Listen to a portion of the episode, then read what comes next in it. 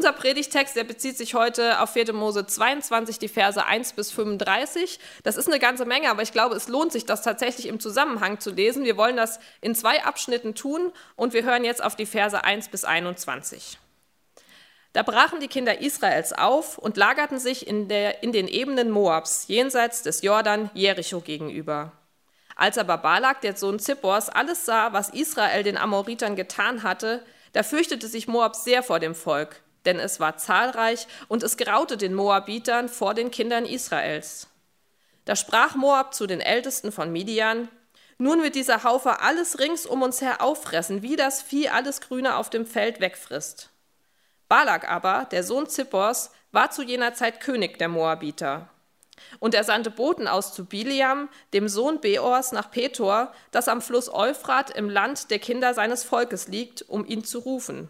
Und er ließ ihm sagen, siehe, es ist ein Volk aus Ägypten gezogen. Siehe, es bedeckt das ganze Land und lagert sich gegen mich. So komm nun und verfluche mir dieses Volk, denn es ist mir zu mächtig. Vielleicht kann ich es dann schlagen und aus dem Land treiben, denn ich weiß, wen du segnest, der ist gesegnet, und wen du verfluchst, der ist verflucht. Und die Ältesten der Moabiter gingen hin mit den Ältesten der Midianiter und hatten den Wahrsagerlohn in ihren Händen. Und sie kamen zu Biliam und sagten ihm die Worte Balaks. Und er sprach zu ihnen, Bleibt hier über Nacht, und ich will euch antworten, so wie der Herr zu mir reden wird. So blieben die Fürsten der Moabiter bei Biliam. Und Gott kam zu Biliam und sprach, was sind das für Leute bei dir? Und Biliam sprach zu Gott, Balak, der Sohn Zippors, der König der Moabiter, hat mir eine Botschaft gesandt. Siehe das Volk, das aus Ägypten gezogen ist, es bedeckt das ganze Land. So komm nun und verfluche es mir. Vielleicht kann ich dann mit ihm kämpfen und es vertreiben.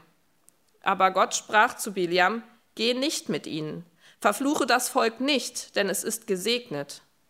Da stand Biliam am Morgen auf und sprach zu den Fürsten Balaks, Geht hin in euer Land, denn der Herr hat mir die Erlaubnis verweigert, mit euch zu ziehen.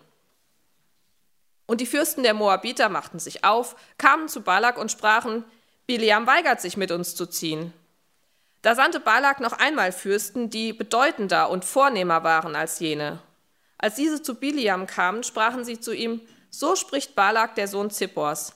Lass dich doch nicht davon abhalten, zu mir zu kommen, denn ich will dir große Ehre erweisen und alles, was du mir sagst, das will ich tun. So komm doch und verfluche mir dieses Volk. Biliam antwortete und sprach zu den Knechten Balaks, selbst wenn mir Balak sein Haus voll Silber und Gold gäbe, so könnte ich doch den Befehl des Herrn meines Gottes nicht übertreten, um etwas Kleines oder Großes zu tun. Und nun bleibt doch auch ihr noch hier über Nacht, damit ich erfahre, was der Herr weiter mit mir reden wird.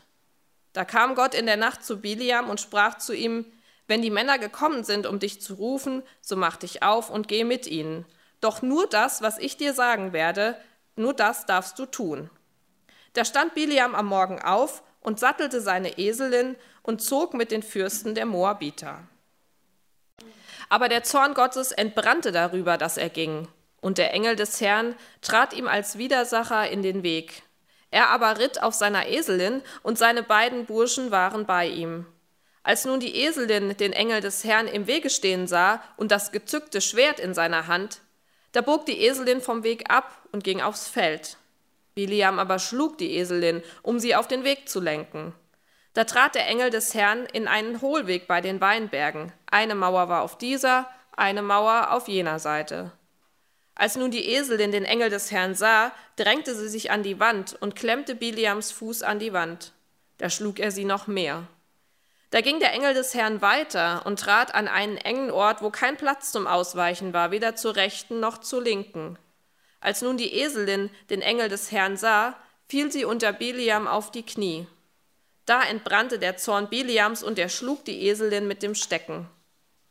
Da öffnete der Herr der Eselin den Mund und sie sprach zu Biliam, was habe ich dir getan, dass du mich dreimal geschlagen hast?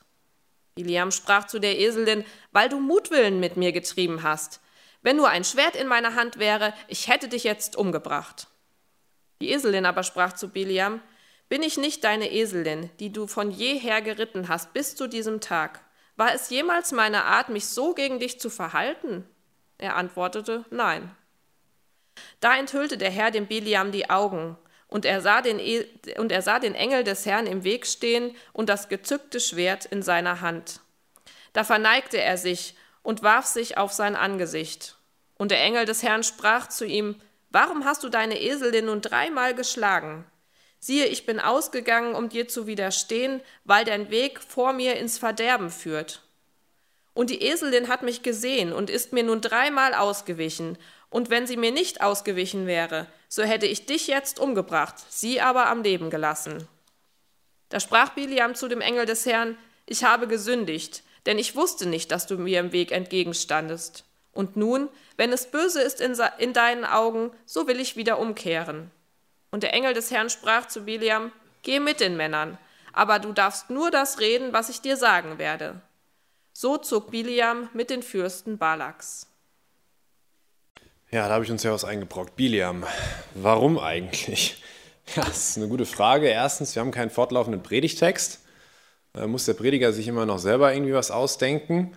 Ähm, und ich habe mich dann gefragt, was nehme ich dann? Und ich weiß nicht warum, aber irgendwo im, irgendwann stand ich im Badezimmer und ja, kam mir Biliam in den Sinn. Und ähm, ähnlich wie Annemaren äh, habe ich, äh, ich weiß, dass es Biliam gibt und ich weiß, dass er immer wieder auch in der Bibel mal vorkommt.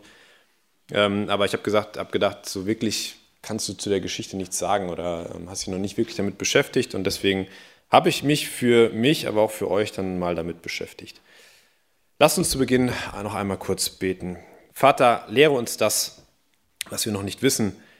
Gib uns das, was wir noch brauchen und mach uns zu den Menschen, die wir noch nicht sind. Amen. Biliam lebte circa 1400 vor Christus und er war daher ein Zeitgenosse von Mose. Die beiden haben sich nie begegnet, nach allem, was wir wissen. Und Biliam lebte wohl ähm, am Euphrat, also östlich von dem heutigen Israel. War also nicht Teil des Volkes Israel. Und wir haben schon gehört, 4. Mose 22 wird dazu äh, berichtet und wie Annemaren das auch schon gesagt hat, ähm, die Geschichte kennt man, aber ich habe nie so wirklich verstanden. Ich hatte immer meine Fragezeichen, ging mir auch so. Ich hab, was macht Biliam? Ist es jetzt richtig? Ist das falsch, was er macht? Zum, äh, zum Ende der Bibel, also im Neuen Testament gerade, wird er als Verführer dargestellt, also wird kritisiert. Ne? Es ist, er wird als, als ähm, in, in, kein gutes Licht gestellt. Ähm, aber ich habe das aus diesen Geschichten nie so wirklich rausgelesen. Und deswegen fand ich es ganz, ganz spannend, mich mal damit zu beschäftigen. Und ich hoffe, ihr finde das äh, genauso spannend und zeigt mal wieder, was passiert und was man aus so einem äh, großen Bibeltext herauslesen kann, wenn man sich näher damit beschäftigt. Denn Gott möchte uns etwas damit sagen. Anne-Maren hat gesagt, es sind drei Kapitel, ganze drei Kapitel, die für diesen Mann aufgewendet werden. Und die wollen wir natürlich nicht einfach so ähm, verschwenden und einfach mal so liegen lassen, sondern uns damit beschäftigen.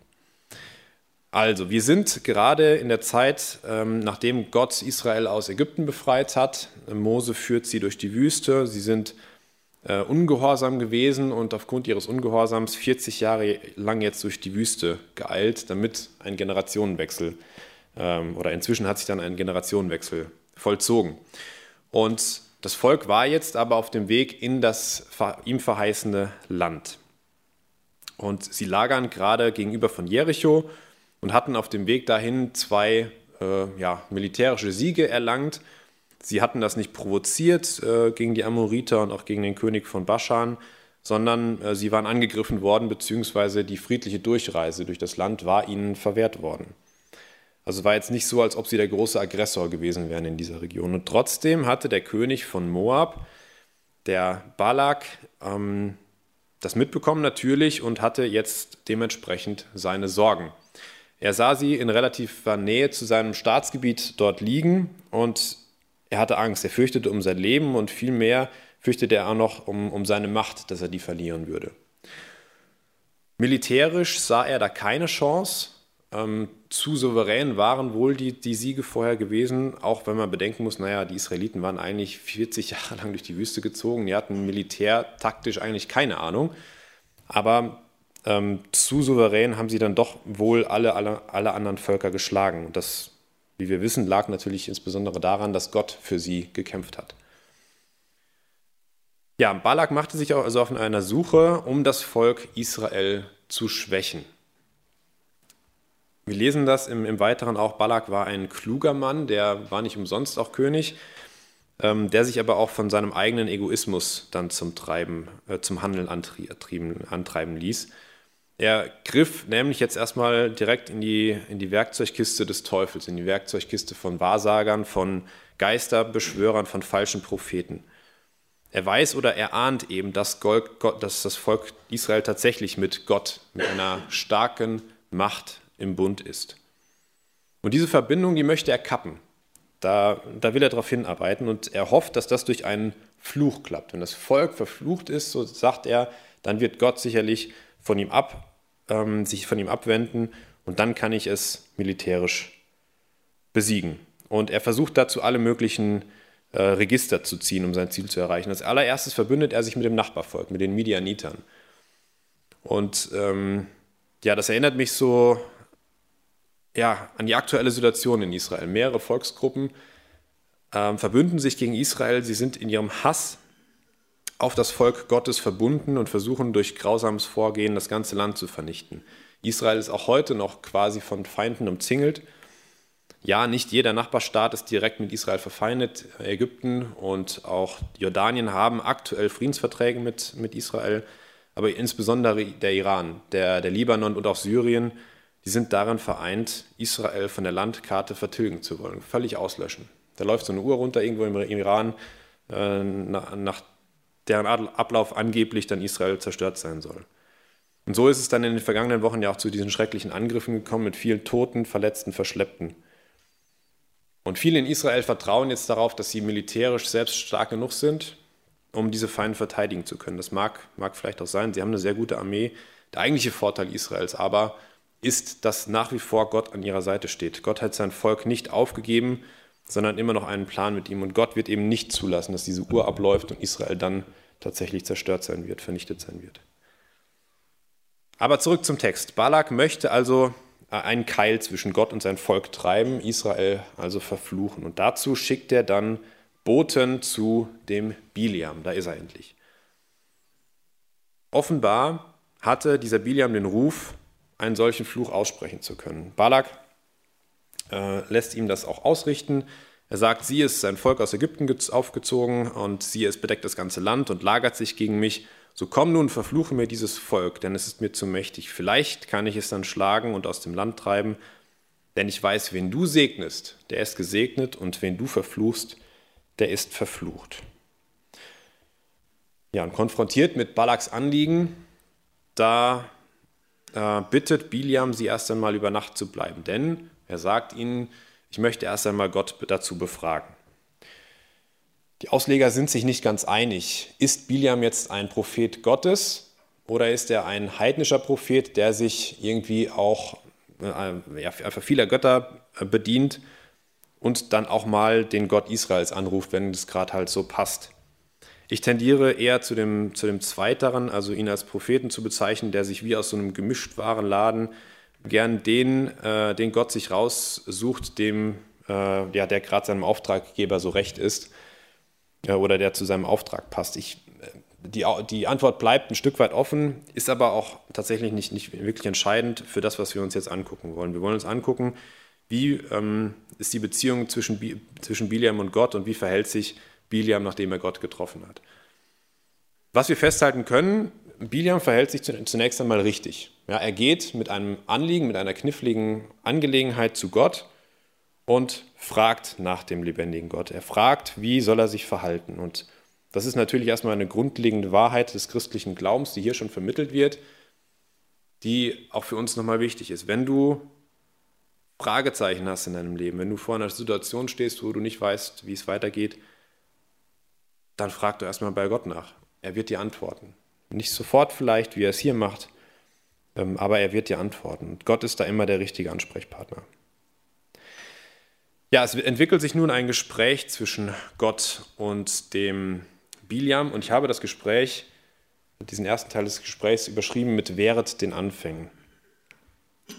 Das ist ein ganz spannendes Gespräch, denn Gott fragt erst einmal bei Biliam nach, wer ist denn da überhaupt, was, was ist denn überhaupt los? Wer ist denn gekommen und was wollen die? Natürlich weiß Gott das, Aber ich habe den Eindruck, dass Gott Biliam erstmal bitten möchte, das Anliegen nochmal vorzutragen, damit er im Reden selbst äh, vielleicht schon dahinter kommt, was die Antwort auf seine Frage ist. Ich hatte mal einen Kollegen, der äh, in der Geschäftsstelle in Banfe und äh, der hatte also da nicht so viele Leute zum Reden, weil es eine recht kleine Geschäftsstelle ist und hat dann immer mal wieder Leute angerufen und hat dann gefragt, du, Johannes, helf mir mo denke.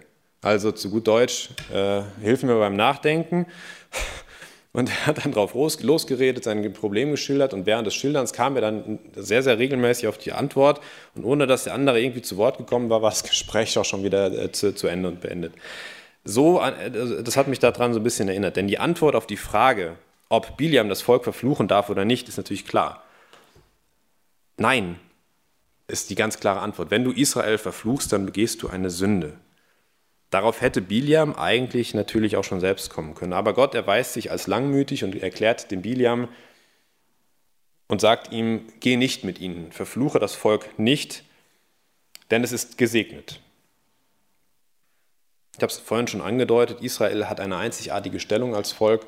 Es ist nach wie vor von Gott gesegnet ähm, unter allen Völkern und Menschengruppen. Sie sind auserwählt und Gott hat nach wie vor einen Plan mit ihnen. Ja, und ähm, Biliam geht dann tatsächlich am nächsten Morgen auch hin und lehnt die Bitte Balaks ab. In diesem Punkt ist er Gott gehorsam, könnte man meinen. Aber ich würde gemeinsam mit euch gerne mal darauf schauen, was er ihnen denn tatsächlich sagt. Er sagt, geht hin in euer Land, denn der Herr hat mir die Erlaubnis verweigert, mit euch zu ziehen. Ich weiß nicht, ob ihr das gemerkt habt aus dem, was er hier sagt. Ähm, Biliam fügt sich zwar Gottes Willen äußerlich und er geht nicht mit den Boten mit, aber man gewinnt doch den Eindruck, dass er das mit Widerwillen tut. Aus seiner Antwort entspringt uns nicht sofort die klare Überzeugung, dass er tatsächlich mit Gottes Ansichten auch übereinstimmt. Er lässt nämlich in seiner Antwort das entscheidende Argument Gottes weg. Gott hatte ihm nicht nur gesagt, wir sehen es äh, hier in den, in den Versen 12 und 13, geh nicht mit ihnen, sondern er hatte ihm eben vor allem auch gesagt, verfluche das Volk nicht. Es war ja nicht das Problem, mit den Boten zu gehen, es war das Problem des Verfluchens. Verfluche das Volk nicht, denn es ist gesegnet. Und den letzten Teil hat Biliam ähm, geflissentlich weggelassen in seiner Antwort an die Boten. Gegenüber den Boten schiebt er die Verantwortung auf Gott. Gott lässt mich nicht gehen. Ich wenn ich jetzt mal für Biliam ergänzen möge, ich wäre natürlich gern mit euch gekommen, aber Gott lässt das nicht zu. Wie so ein, wie so ein schlechter Chef der die, oder ein schlechter Abteilungsleiter, der die Entscheidung des Chefs von ganz oben so an seine Mitarbeiter weitergeben will und sagen würde, ja, ich hätte das ja ganz anders gemacht, aber der da oben, der möchte das so. Und hier beginnt tatsächlich schon der Anfang vom Ende aus meiner Sicht. Ähm, lasst uns nicht diesen gleichen Fehler machen wie Biliam. Er handelt hier zwar noch richtig, aber in seinen Gedanken hat er sich bereits von Gott entfernt. Er sieht den Auftrag bei dem König, er sieht den Auftrag, der ihm viel Geld und Ehre und, und Macht vielleicht auch einbringen kann und lehnt sich deshalb gedanklich schon gegen Gott auf. Wir werden nachher sehen, wohin das führt und dass das hier den Anfang nimmt. Und daher gilt auch für uns, wehret den Anfängen. Wenn ihr aus der Bibel, aus einer Predigt, aus einem Gebet erkennt, was Gottes Willen ist, zu einem bestimmten Thema, dann ist es total wichtig, das auch zu verinnerlichen, dass das in unser Herz kommt, ja, dass, dass wir das begreifen. Es gilt ja, dass wir uns Jesus Christus immer ähnlicher machen sollen. Und das gilt nicht nur im äußerlichen Handeln, sondern, und wir bestehen ja nicht nur aus, aus unserem Tun, sondern auch aus unserem Denken. Und da beginnt dann erst die echte Heiligung, wenn wir unsere Einstellung, unsere Überzeugung, unsere geistliche Haltung ähm, an Gott anpassen. Ganz, ganz einfaches Beispiel. Wenn Gott Mord als Sünde darstellt, dann sollte jeder Christ es nicht nur unterlassen, jemanden zu töten, sondern sollte das auch als Überzeugung für sich selber ähm, sich zu eigen machen. Mord ist Sünde. Das muss für uns klar sein, damit wir nicht in jeder Situation, in die wir geraten, neu darüber nachdenken, ja, hm, mein Nachbar hat mich jetzt gerade ein bisschen genervt, äh, kann ich den jetzt um die Ecke bringen? Wäre das nicht in Gottes, in Gottes Willen? Das ist ein sehr einfaches Beispiel, das ist ein überspitztes Beispiel, aber das gilt eben für alle anderen Sünden, die, die Gott in der Bibel aufzeigt, auch. Ne? Das geht um, um Ehebruch, es geht um, um, um Lüge, um, um Betrug, um Diebstahl, um ähm, ja, dem, dem, dem, eigenen Willen mehr zu vertrauen als Gott. Ähm, ganz, ganz viele Dinge, die dort als Sünde beschrieben sind. Dafür gilt, wenn ihr das aus der Bibel lest und Gott euch das zeigt, dann macht euch das auch zu eigen in eurem Herzen, damit ihr nicht dann in die Situation kommt, in, äh, kommt, in die Biliam jetzt kommen wird. Den nächsten Abschnitt habe ich überschrieben mit Stopp zur Sünde. Die Boten sind nämlich jetzt zu Balak zurückgekehrt und vielleicht hatte, hatte, hatte Biliam gehofft, naja, wenn die weg sind, dann, dann sind sie weg. Aber, wie vorhin schon erwähnt, der Balak, der ist clever. Der hat vielleicht aus dem Gespräch mit den Boten schon herausgehört, dass Biliam vielleicht doch nicht ganz so abgelehnt, äh, ablehnend war, nicht ganz so abgeneigt war, mitzukommen. Und er verspricht sich vielleicht doch noch etwas bei dem Biliam. Und er geht jetzt hin und schickt andere Boten, äh, Boten, die von einem höheren Rang sind, um den Biliam noch mehr zu umschmeicheln. Und sie versprechen ihm große Ehre und Reichtum, wenn er tatsächlich mitkommt und den Fluch ausspricht. Er lässt ihm ausrichten, der Balak, denn ich will dir große Ehre erweisen und alles, was du mir sagst, das will ich tun. Und er hat hier offenbar an der richtigen Stelle angesetzt, der, der Balak. Aber, und jetzt könnte euer Einwand wieder kommen natürlich, ähm, der Biliam, der bleibt doch standhaft. Wenn wir jetzt in den Vers 18 reingucken, da steht, Biliam sagt, selbst wenn mir Balak sein Haus voll Silber und Gold gäbe, so könnte ich doch den Befehl des Herrn meines Gottes nicht übertreten, um etwas Kleines oder Großes zu tun. Ja, das stimmt, das sagt er. Und vordergründig scheint er tatsächlich kein Interesse daran zu haben, den Auftrag anzunehmen. Aber kombiniert mit dem, was er dann als nächstes tut, bin ich zu einer anderen Überzeugung gekommen. Als nächstes geht er nämlich hin und sagt, und nun bleibt doch auch ihr noch über Nacht, damit ich erfahre, was der Gott weiter mit mir reden wird, was der Herr weiter mit mir reden wird. Das ist doch jetzt erstmal nicht schlimm, oder was? Er geht zu Gott und wie beim ersten Mal auch, äh, könnten wir ihn doch da jetzt für loben. Die Situation ist jetzt aber eine andere. Gott hatte ihm bereits klipp und klar gesagt, das, was du davor hast, ist falsch, es ist Sünde. Und er hat sich abschließend zu dieser Frage geäußert. Es ist sehr, sehr klar geworden, dass es eine große Sünde wäre, Israel zu verfluchen. Aber Biliam glaubte offenbar, er müsse nur häufig genug bei Gott nachfragen und Gott würde vielleicht seine Meinung dann doch ändern. Ähnlich wie Abraham bei Gott, der ja Gott ja tatsächlich davon überzeugt hat, ähm, die Leute nicht, also ähm, ähm, nicht, nicht zu, ähm, oder hat sich herunterhandeln lassen, äh, wenn es darum ging, ähm, die Stadt zu, ver, zu verdammen. Ähm, aber hier ist es eben eine andere Situation. Hier geht es nicht darum, jemanden zu erretten und Gott dabei runterzuhandeln, in Anführungszeichen, sondern hier geht es darum, dass, es, dass Biliam im Prinzip nachfragt bei Gott, du, kann ich nicht doch sündigen? Ist es nicht doch okay, wenn ich da jetzt mitgehe? Und in diesem Punkt müssen wir ganz klar sagen, ist er sehr, sehr verblendet. Er, er lässt sich von seiner Geltungssucht leiten, er träumt davon, reich zu werden und Ruhm und Ehre zu erhaschen. Und er dreistet sich also nochmal vor Gott zu kommen. Und hier rächt sich dann das, was wir im ersten Punkt schon besprochen haben. Er hatte nicht verinnerlicht, was Gott ihm gesagt hat. Er hat nicht verinnerlicht, dass es Sünde ist, so wie Gott ihm das schon gesagt hat. Und hier sehen wir jetzt, wohin es führt. Ich habe vorhin schon gesagt, die Bibel spricht mehrmals noch über Biliam, unter anderem auch in Judas 11, da geht es darum, ähm, oder da steht, und sie haben sich um Gewinnens willen völlig dem Betrug Biliams hingegeben. Die wird nochmal ganz klar, Biliam handelte, weil er den Gewinn vor Augen hatte. Ja, er hatte einfach nur ähm, die Dollarzeichen in den Augen. Und er ist damit ja, ein, ein, ein schlechtes Beispiel und, und Gott verurteilt das.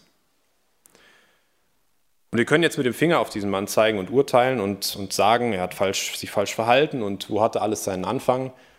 Und doch müssen wir immer wieder auf uns schauen und nicht vergessen, dass es uns oft nicht besser geht vielleicht.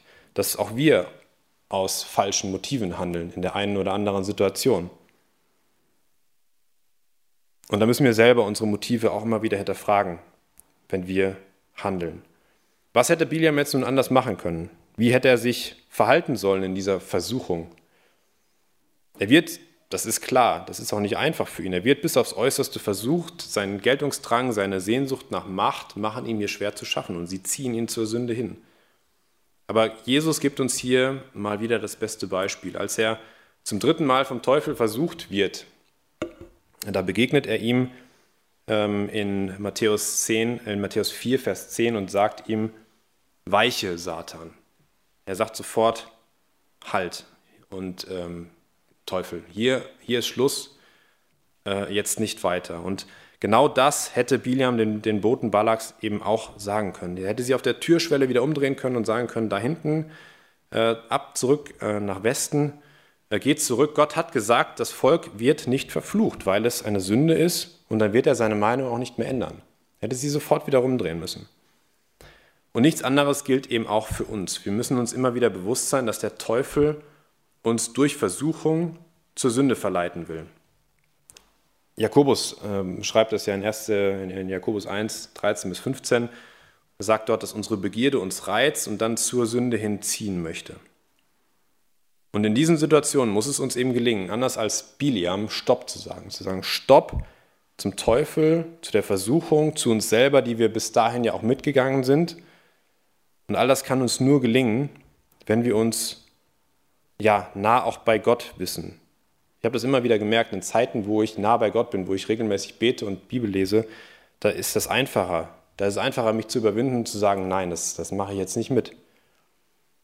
Andersherum, in Situationen, wo das nicht so war, da wird man von der Versuchung dann doch eher übermannt und kann dieses Stopp eben nicht so einfach aussprechen. Wie reagiert Gott nun auf Biliams Vermessenheit? In Vers 20 steht, da kam Gott in der Nacht zu Biliam und sprach zu ihm, wenn die Männer gekommen sind, um dich zu rufen, so mache dich auf und geh mit ihnen, doch nur das, was ich dir sagen werde, das darfst du tun. Aber jetzt sagt Gott doch Ja zu dem Auftrag oder nicht? Da können wir alles wieder revidieren, was ich gerade gesagt habe. Wir müssen auch da, um, um das zu verstehen, noch zwei Verse weiter lesen. Wir haben das vorhin ja schon mal gehört. Da stand Biliam am nächsten Morgen auf und sattelte seine Eselin und zog mit den Fürsten der Moabiter, aber der Zorn Gottes entbrannte darüber, dass er ging. Und hier ist dann der Punkt, wo du, Annemaren, vorhin noch gesagt hast, ich verstehe Gott in dieser Situation noch nicht so richtig was ist jetzt los? Erst schickt Gott ihn auf den Weg und dann sagt er aber, ich bin zornig, dass du gegangen bist. Das ist, passt ja irgendwie nicht so ganz. Warum reagiert er so? Ich glaube, bin davon überzeugt, dass Gott hier das tut, was er in Römer 1 ähm, beschrieben hat oder was, was Paulus in Römer 1 beschrieben hat. Da steht, darum hat Gott sie auch dahingegeben in ihre Begierden, in die Begierden ihrer Herzen zur Unreinheit und so weiter. Ich glaube, dass Gott hier tatsächlich sagt, Biliam, dann geh halt. Ich habe dich dahin gegeben. Dann mach halt. Es gibt, und deswegen steht das hier auch, es gibt Momente und es gibt Menschen, wo Gott sagt, ich habe dich jetzt so oft angesprochen. Ich habe so oft mit dir geredet und ich habe dich so oft ähm, ja, zu mir rufen wollen und zu mir gerufen. Aber du hast dich immer wieder gegen mich entschieden. Und nie hast du es geschafft, zu mir zu kommen. Und dann gibt Gott sie dahin. Das ist keine schöne Wahrheit, ähm, aber es ist leider eben eine Wahrheit, die wir, die wir, die uns bewusst sein muss, wenn es da tatsächlich darum geht, dass wir auch mit Menschen zu tun haben, die Gott nicht kennen und die wir immer wieder ansprechen und die es immer wieder ablehnen. Und vielleicht wird es von, von Mal zu Mal sogar schlimmer. Ähm, das soll uns keine Angst machen und soll uns nicht verzagen. Ich möchte nur, dass, dass wir das nicht aus den Augen verlieren. Und nichtsdestotrotz dürfen wir ja beten. Wir dürfen ja beten, dass Gott trotzdem Menschen errettet. Aber ich glaube tatsächlich, dass Gott ähm, Biliam in diesem Moment, wie die, wie die Bibel das sagt, dahingegeben hat. Aber, und das darf uns dann auch wieder Mut machen, im nächsten Moment ist Gott auch wieder gnädig. Und das sehen wir hier in der Person des Engels des Herrn. Jetzt kommt nämlich diese Begebenheit von dem Engel und von dem Esel und an die wir uns vielleicht bei Biliam insbesondere erinnern und die ihr wahrscheinlich auch kennt. Der Engel stellt sich ja dem Biliam in den Weg, insbesondere dem, dem Esel und der Esel sieht diesen Engel dann auch, weicht immer wieder aus, dreimal und immer äh, zorniger wird der Biliam und er schlägt den Esel und irgendwann dann erst öffnet Gott ihm die Augen sodass er diesen Engel auch sieht. Gott schreitet hier dann doch ein. Er gibt Biliam dahin und schreitet dann aber wieder, doch wieder ein. Er ist gnädig. Er möchte ihn davon abhalten, die Sünde zu tun. Er gibt ihm noch eine Chance. Das ist unverdiente Gnade. Das ist Gottes Barmherzigkeit, die über, über der Gerechtigkeit, äh, über die Gerechtigkeit dann reagiert in diese Situation. Und das ist nach wie vor so. Keiner von uns hätte es verdient gehabt, dass wir von, von Jesus Christus errettet würden, dass er für uns am, am Kreuz stirbt. Und doch ist Gottes Barmherzigkeit so groß. Und wo wir schon gerade von Jesus Christus sprechen, der Engel des Herrn, da bin ich fest von überzeugt, ist Jesus Christus, beziehungsweise Jesus Christus tritt in, der, in, dieser, äh, in dieser Engelsgestalt auf. Ich, will euch, ich habe euch drei, zwei Indizien mitgebracht, warum ich meine, dass es so ist. Zum einen ähm, lässt sich der Engel des Herrn anbeten von dem Biliam. Der fällt, Biliam fällt, als er ihn erkannt hat, diesen Engel, fällt hin, verneigte sich und warf sich vor sein Angesicht. Und bei anderen Engeln, das lesen wir zum Beispiel in, in der Offenbarung ähm, 22, nicht wie hier steht 2, Offenbarung 22, 8 und 9, da ist es so, dass der Johannes von einer Begebenheit berichtet, wo er einem Engel entgegentritt und ihm auch vor die Füße fällt und ihn anbeten möchte. Und der Engel sagt sofort, stopp, ähm, tue das nicht, bete Gott an. Bete nicht mich an, sondern bete Gott an. Der Engel des Herrn lässt es hier zu. Und für mich ist da der, liegt der, da der Schluss nahe, dass Gott selbst hier in dieser, in dieser Engelserscheinung auftritt. Und noch ein zweites, in Vers 32 sagt der Engel, Warum hast du deine Eselin nun dreimal geschlagen? Siehe, ich bin ausgegangen, um dir zu widerstehen, weil dein Weg vor mir ins Verderben führt. Und so weiter. Ein von Gott beauftragter Engel hätte hier sicher gesagt, er sei geschickt worden und weil es Gott nicht gefällt, hätte er sich dem, dem Biliam in den Weg gestellt. Aber nein, der Engel benutzt die erste Person und bezieht das damit ganz konkret auf sich. Ich bin davon überzeugt, dass Jesus Christus, Christus uns hier begegnet und insbesondere dann dem Biliam hier begegnet. Jesus hat das ja auch in, in Johannes 5 gesagt, Vers 39. Die Schrift ist es, die von mir zeugt. In den, Im Alten Testament finden wir ganz konkret Jesus schon wieder. Und das ist auch so spannend an diesen, diesen Geschichten des Alten Testamentes. Und schauen wir uns noch zum Schluss an, wie Biliam auf die Begegnung mit dem lebendigen Gott, mit Jesus Christus reagiert. Ich habe das überschrieben mit echte Buße. In Vers 34 steht dann, da sprach Biliam zu dem Engel des Herrn, ich habe gesündigt, denn ich wusste nicht, dass du mir im Weg entgegenstandest. Und nun, wenn es böse in deinen Augen ist, so will ich wieder umkehren. Biliam scheint ein Meister darin zu sein, vordergründig fromm herüberzukommen, es innerlich aber offensichtlich nicht so zu meinen. Denn auch in dieser Situation könnte man beim Drüberfliegen sagen, naja, ist doch schön, der Biliam tut Buße, er gibt zu, dass er gesündigt hat und er will auch wieder umkehren. Aber auch hier gieße ich Wasser in den von Biliam servierten Wein, denn wenn wir ehrlich sind, erkennen wir ja, dass Biliams Buße nicht wirklich echt ist. Ja, er bekennt sich schuldig, aber wozu denn? Dass er den Esel geschlagen hat. Aber das ist ja gar nicht der Punkt. Er bringt dann noch eine fadenscheinige Entschuldigung, ja, ich habe dich ja gar nicht gesehen, lieber Engel. Da müssen wir aber die Gegenfrage stellen, ja, Moment mal, du bist doch hier der Prophet und der Esel ist nun mal ein Esel. Warum hat der Esel jetzt nun mal den Engel erkannt und du nicht? Das ist ja nur eine fadenscheinige Entschuldigung. Und nochmal, er hat einfach nicht verstanden, wie ernst die Situation ist und worum es geht. Sein eigentliches Vergehen war, dass er das Volk Israel tatsächlich verfluchen will. Das ist der Punkt. Und stattdessen erdreistet er sich zu sagen, ja, also falls es nicht in deinem Sinne sein sollte, Gott, dass ich jetzt das Volk Israel verfluche, also dass sie dann militärisch geschlagen und im Zweifelsfall, Zweifelsfall komplett ausgelöscht werden, dann gehe ich wieder nach Hause. Kann ich gerne machen. Welch großzügiges Angebot. Selbst die Begegnung mit Jesus persönlich konnte Biliam nicht davon abhalten, weiter in seinen sündigen Gedanken zu bleiben und weiter dieses Ziel zu verfolgen, doch es noch irgendwie hinzukriegen, zu dem Balak zu geraten und da ja, seinen, seinen dicken, fetten Auftrag, den Auftrag seines Lebens, ja, sich gut auch bezahlen zu lassen.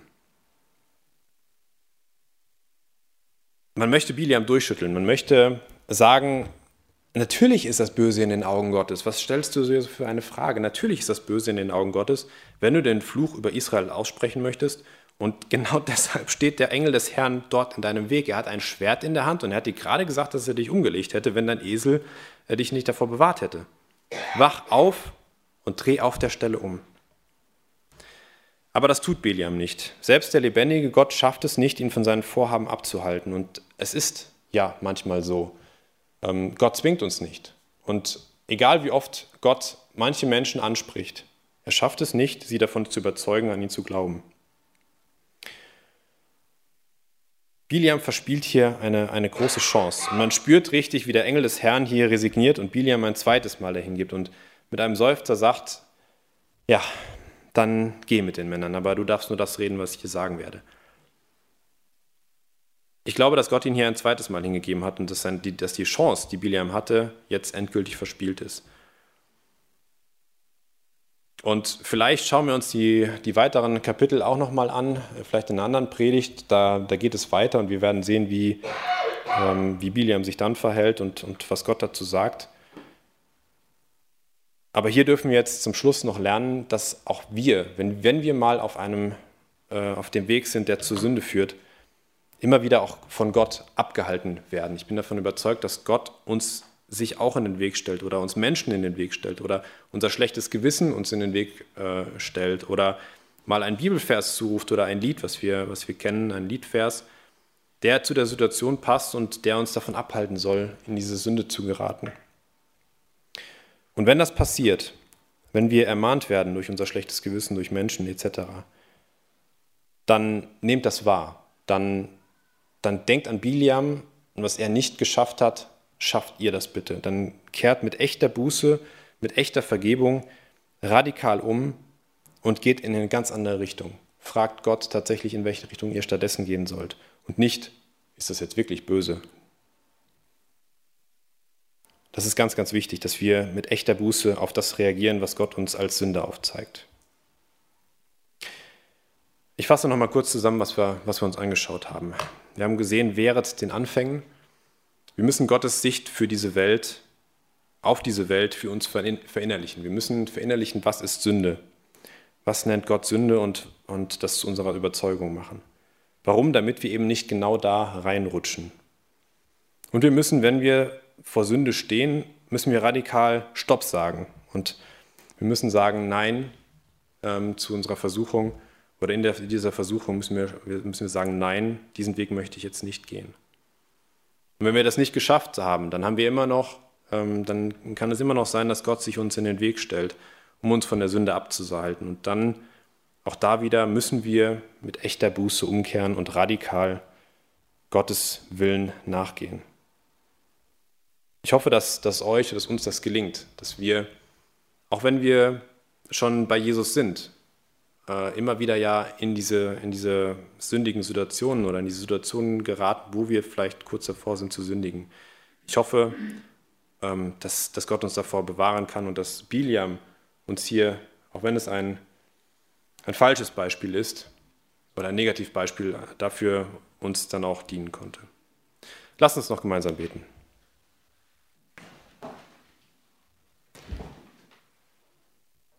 Jesus Christus, Danke für diesen herausfordernden Text. Danke, dass wir uns damit beschäftigen konnten. Und ich möchte dich bitten, dass, dass wir etwas lernen von diesem Biliam. Der Biliam, der auf seinen eigenen Wegen gehen möchte, der sich durch dich noch nicht mal von, von seinem Weg hat abhalten lassen, der, der zur Sünde führen sollte. Und ich bitte dich, dass wir unsere Augen öffnen dafür, wo du uns zeigen möchtest, wo wir auf dem, auf dem falschen Pfad unterwegs sind dass du uns davor bewahrst, dass wir in der Versuchung, in die wir vielleicht alle mal hineinkommen, weil wir alle nur Menschen sind, aber dass wir in dieser Versuchung standhaft bleiben und, und Stopp sagen können, dass wir aber auch erkennen, wo du uns, wo du uns davon abhalten möchtest und wo du uns ansprichst, wo du uns Menschen zur Seite stellst oder ein schlechtes Gewissen oder ein Bibelvers, der uns, der uns überzeugen soll, dass es nicht richtig ist, was wir da tun. Ich bitte dich, dass du uns auf diesem Weg begleitest, wenn wir jetzt in die nächste Woche die nächsten Monate gehen. Und dass, dass wir in diesem Prozess auch einfach noch, noch weiter lernen und voranschreiten und in unserer Heiligung näher zu dir geraten. Amen.